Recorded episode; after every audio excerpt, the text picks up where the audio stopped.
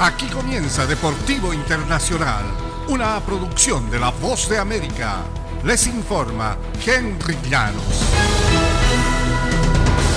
Diversas competencias deportivas en Gran Bretaña fueron pospuestas o canceladas desde el jueves en señal de duelo por el fallecimiento de la reina Isabel II a los 96 años.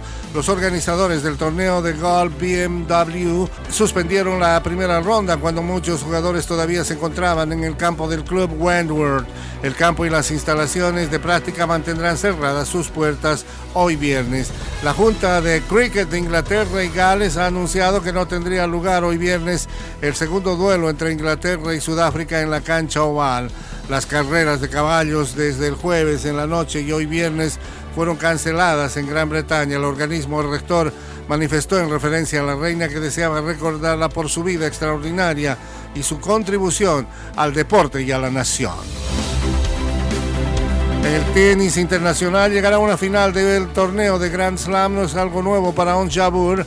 La tunecina sabe que es tiempo de añadir un trofeo grande a su larga lista de logros inéditos. Dice que está más lista para lograrlo en el abierto de Estados Unidos que hace un par de meses en Wimbledon. Jabur avanzó a lo que será su segunda final de un torneo de Grand Slam sin necesidad de jugar su mejor tenis. El jueves aprovechó plenamente una actuación inconsistente de Caroline García y se impuso 6-1, 6-3 en la semifinal. Sinceramente se siente más real llegar a una final de nuevo. En Wimbledon yo estaba como viviendo solo el sueño, no podía creerlo. Luego de cortar el récord de 13 victorias de García, ahora tal vez sé lo que puedo lograr, dijo. Habrá que ver si lo consigue ante Iga Swiatek quien remontó para imponerse a Arina Zabalenka por 3-6, 6-1, 6-4.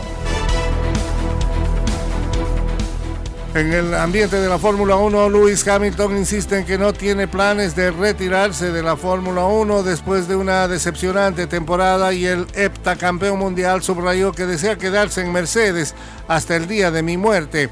Hamilton no ha ganado luego de 15 carreras esta temporada y es sexto en la tabla de posiciones. Está muy detrás del actual campeón eh, mundial Max Verstappen, quien venció al piloto británico por el título del año pasado en una polémica carrera de final de temporada.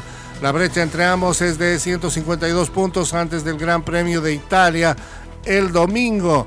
El mal desempeño del monoplaza de Mercedes en 2022 tiene a Hamilton en riesgo de cumplir su primera temporada sin victorias de su carrera de 16 años. Y hasta aquí Deportivo Internacional, una producción de La Voz de América.